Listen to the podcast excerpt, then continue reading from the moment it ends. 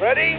You have the cameras rolling? Gave alternative facts to that. But the point Wait a minute. remains Alternative that facts? They said he was not in a good mood. I'm always in a good mood. I don't know what that is. President Trump has just been impeached on both Article 1, abuse of power, and on Article 2, obstruction of Congress. I want nothing. I want no quid pro quo. Just this The radical question is, left. will you Who shut is your, up, man? Listen, who is Vice President Joe Biden has been elected president. Hey, what happened? Come on, don't, don't be don't be ridiculous. Networks don't get to decide elections. Nous sommes le mardi 12 janvier. Bienvenue dans le 11e épisode de La Chute, votre série consacrée au lendemain de l'élection présidentielle américaine. Dans 8 jours, Joe Biden deviendra le 46e président des États-Unis. Au programme, un épisode pas comme les autres. Vos questions comme fil rouge pour essayer de tout vous dire sur la procédure d'impeachment, ses chances de succès et son importance. Le mouvement MAGA, les menaces d'insurrection armée, la cérémonie d'investiture de Biden, le futur du Parti républicain et bien sûr celui de Trump. Attachez vos ceintures, la chute, c'est maintenant.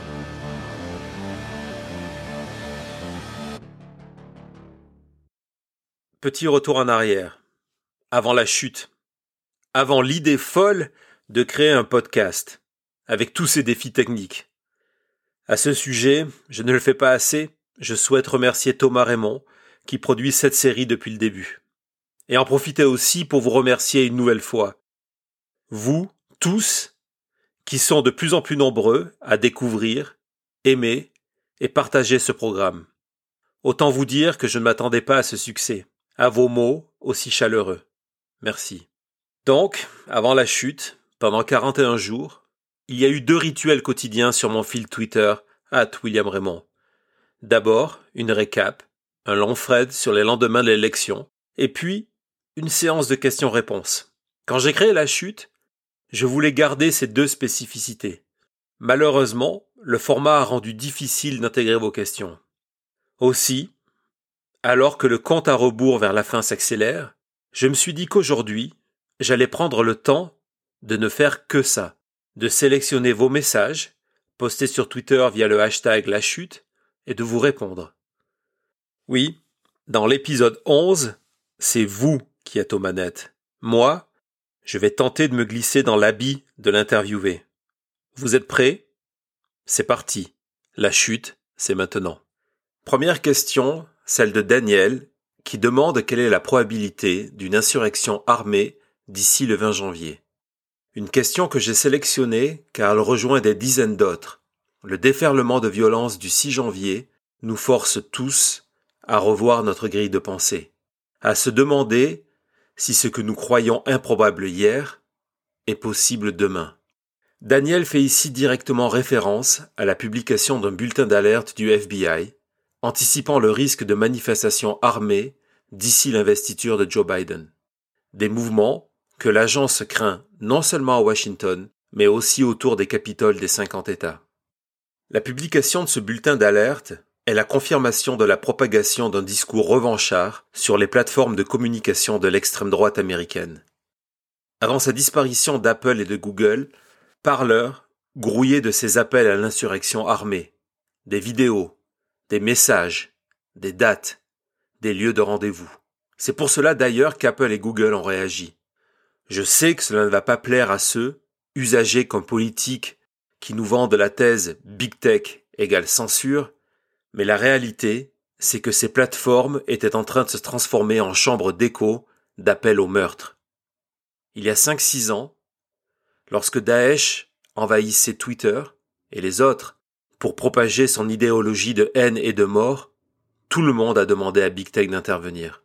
Lorsqu'aujourd'hui, sur Parler, on appelle à la pendaison de Pence, à l'enlèvement et l'exécution d'élus démocrates, Big Tech doit faire la même chose. À ce sujet, même si la tâche est colossale, YouTube doit aussi faire du ménage. Les chaînes personnelles où d'anciens militaires propagent les mensonges et appellent aux armes existent malheureusement encore. Au-delà de ce qui est visible sur les relais toujours existants, les autorités américaines ont également isolé des groupes de discussion de milices armées. Dans le même style de celles qui, au printemps, avaient planifié l'enlèvement et la possible exécution de la gouverneure du Michigan. C'est tort Avoir imposé le masque en temps de pandémie et s'opposer publiquement à Donald Trump. Sur le terrain, oui Daniel, j'arrive à votre question, les mesures de sécurité se mettent progressivement en place. Dix mille membres de la garde nationale arriveront à Washington d'ici samedi. Ils seront quinze mille d'ici le 20. Dans les États, on assiste à un renforcement de la collaboration interagences. La menace est donc prise au sérieux. Malgré tout cela, je ne pense pas que les États-Unis vont faire face à une insurrection armée. En tout cas, rien de comparable avec ce qui s'est passé le 6 janvier. Des incidents isolés alors? Oui, c'est très possible, même fort probable. La tension est palpable, les armes circulent librement. C'est donc un cocktail au potentiel explosif. L'incident isolé est de la même nature que le loup solitaire dans le cadre d'une attaque terroriste. Il est difficile à prévoir, et donc à arrêter.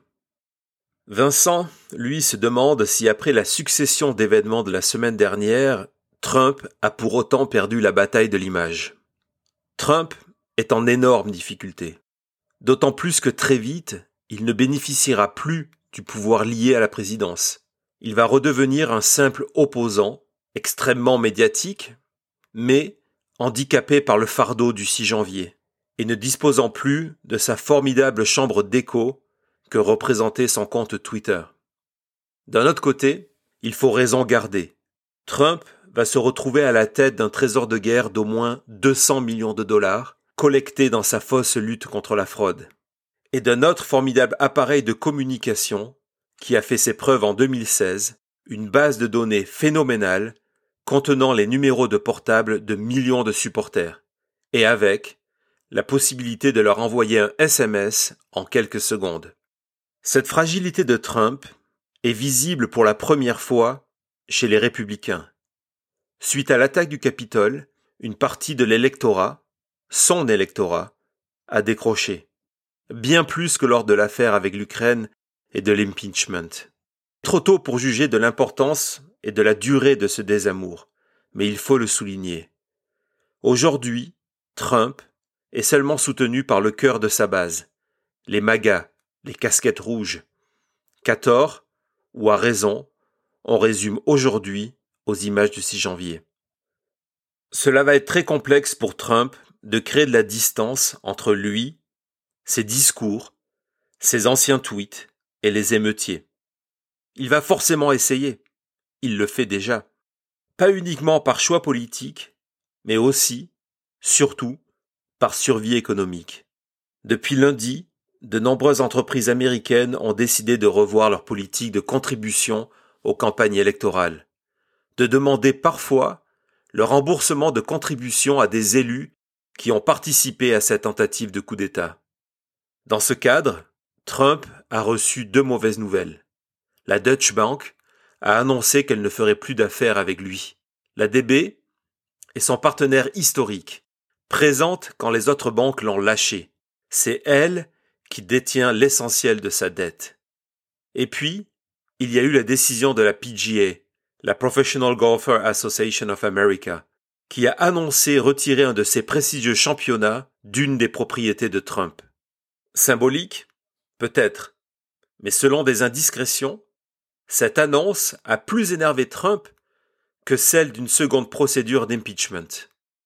Alors oui, pour vous répondre Vincent, Trump a pour l'instant aussi perdu la bataille de l'image. François, lui, me demandait quel truc Trump allait sortir de son chapeau avant l'inauguration. Aujourd'hui, on en a une idée précise en deux extraits. Uh, it's been analyzed, and people thought that what I said was totally appropriate. And if you look at what other people have said, politicians at a high level, about the riots during the summer, the horrible riots in Portland and Seattle and various other other places, that was a real problem, what they said. But they've analyzed my speech and my words and my final paragraph, my final sentence, Ce premier extrait, c'est Trump, il y a quelques heures. Sa première sortie publique depuis le 6 janvier. sa première déclaration après son court discours de concession.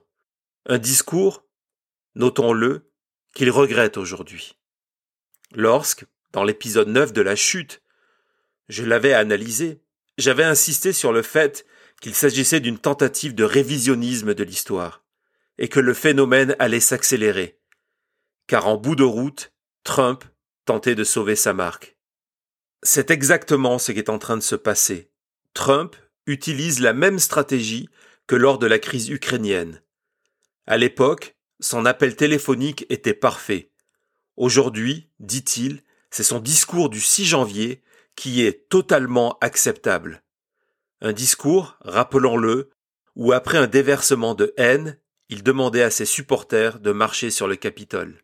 Autre classique de la communication trumpienne, il affirme désormais que la probité de son discours est validée par de soi-disant experts qui l'ont analysé. Ce qui est faux. Mais Trump a rompu depuis longtemps avec la vérité. Deuxième axe à noter, nous sommes ici en pleine communication politique. Profiter de la question sur son péché pour parler d'autre chose. Ici, les manifestations Black Lives Matter de l'été dernier. Pour un président dont le mandat a été marqué par le saut de la division, aucune surprise. Au lieu d'assumer, il attaque. Au lieu de réconcilier, il creuse le fossé. Au lieu de dénoncer, il minimise. Car comparer le 6 janvier à l'été dernier, c'est encore une fois tenter de justifier l'injustifiable. Et puis, il y a ça. On the impeachment, it's really a continuation of the greatest witch hunt in the history of politics. It's ridiculous. It's absolutely ridiculous. This impeachment is causing tremendous anger, and you're doing it, and it's really a terrible thing that they're doing. For Nancy Pelosi and Chuck Schumer to continue on this path, I think it's causing tremendous danger to our country, and it's causing tremendous anger. I want no violence. Thank you very much. En moins d'une minute, le paroxysme de l'ère Trump. Une déclaration qui dit tout et surtout son contraire. D'un côté, un rejet affiché de la violence, mais de l'autre, il souffle sur ses braises, accusant et menaçant ses ennemis politiques. Il se cache derrière des formules chocs, no violence, mais en même temps accuse indirectement Pelosi, Schumer et ceux qui défendent l'idée de son impeachment d'attiser la colère et de diviser l'Amérique. Un sacré moment de projection. Tel Ponce Pilate, Trump se lave les mains des futures conséquences de ses mots. S'il y a débordement, il pourra toujours se cacher derrière son no violence et faire oublier le reste. Parlons de la procédure de destitution. L'impeachment. Ces quelques minutes devraient vous convaincre de sa nécessité. Car Trump n'a pas changé. Car Trump ne changera pas. S'il n'est pas sanctionné, son entreprise de révisionnisme réussira et va venir hanter les prochaines années. Dans l'épisode 10 de La Chute, discutant avec Jean-Éric Brana, j'exposais, au-delà de la morale, du précédent, de la justice et de l'histoire, pourquoi il fallait destituer Donald Trump. Je vais le répéter aujourd'hui. Une procédure d'impeachment donne à Joe Biden l'excuse nécessaire pour rompre avec une tradition, celle offrant aux anciens présidents, s'ils le souhaitent, le privilège de continuer à recevoir les briefings des services de renseignement américains, des documents contenant des secrets d'État, des enjeux de sécurité nationale, parfois même internationale. Trump, comme les autres, sera donc en mesure de recevoir ces informations confidentielles. Trump est criblé de dettes, plusieurs centaines de millions de dollars. Trump est incontrôlable. Son empire est menacé. Trump vient d'encourager une tentative de coup d'État. Pas le 6, mais tout au long de ces derniers mois. Trump est prêt à tout. Et donc, au pire, c'est la chute. Et elle continue demain. Retrouvez la chute sur Twitter at William Raymond. Hashtag La Chute sur YouTube, sur Apple Podcast, sur Spotify et sur votre plateforme préférée. La Chute, un programme produit par Thomas Raymond.